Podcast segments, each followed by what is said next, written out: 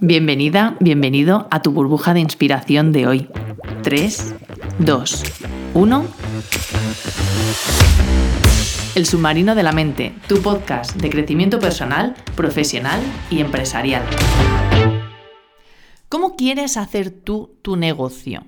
¿Cómo consideras que es la estructura, el enfoque ideal óptimo y más efectivo de tu producto o de tu servicio para que tus clientes saquen el mayor provecho o el, mejor resultado.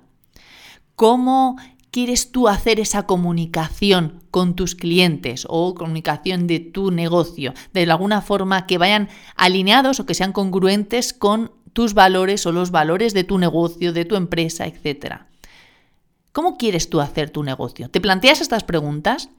Porque últimamente me estoy encontrando con clientes que están en conflicto eh, con respecto a de la forma en la que están desarrollándose o están desarrollando determinadas áreas de su negocio porque sienten que tienen que hacerlo así, puede ser el marketing, la comunicación, la estructura incluso del negocio o el, el, el mix de productos que tienen, etcétera, sienten que es lo que tienen que hacer o deberían de hacer pero en realidad no se sienten alineados o no lo sienten como congruente o alineados con sus valores, como lo que sienten que en realidad les gustaría eh, hacer o enfocarlo o estructurarlo, desarrollarlo, etc.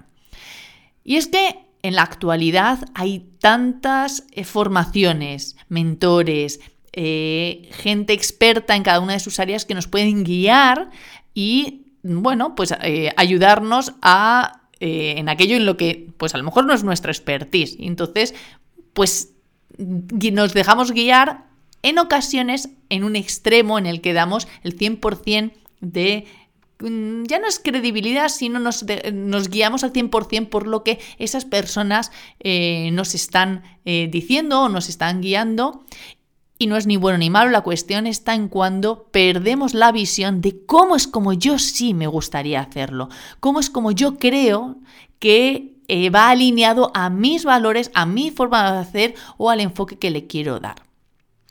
Entonces, aquí la clave es que eh, es necesario identificar a aquellas personas Mm, aquellos mentores y mentoras, aquellas personas expertas sobre por las que nos queremos dejar eh, guiar y por las que de las que necesitamos aprender. La cuestión es siempre mantener la visión y tener presente cómo es mi sentir, cuál es mi sentir, cuál es el propósito de mi negocio, cuál es la visión de mi negocio, cuáles son mis valores, qué es la comunicación que quiero hacer, cuál es mi forma de hacer.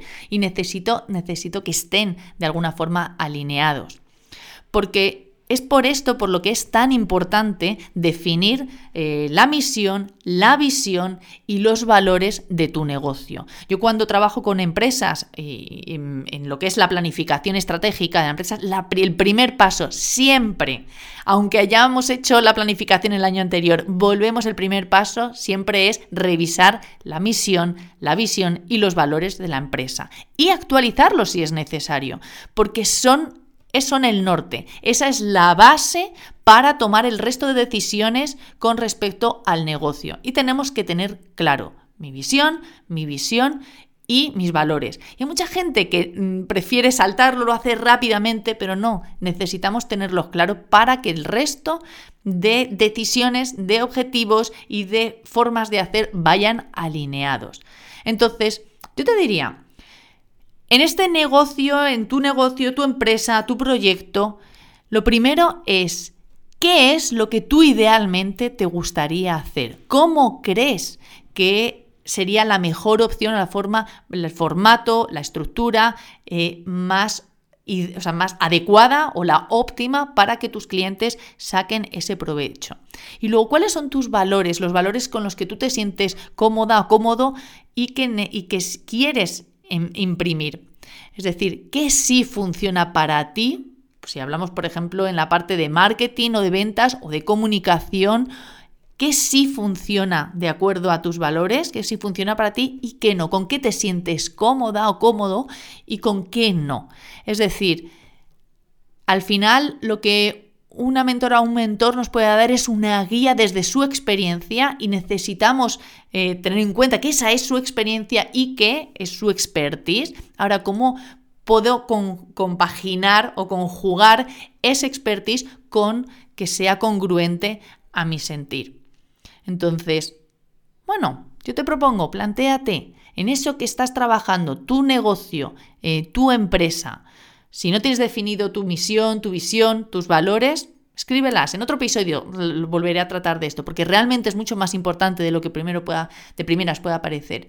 Y luego, ¿cómo quieres que sea tu negocio? ¿Cómo o tu proyecto? ¿Cómo quieres que se desarrolle? ¿Cuáles son las claves que sientes que necesitan que haya en esas en las diferentes áreas de tu negocio para que vayan alineados con tu sentir, con tus valores y con el enfoque y visión que quieres darle.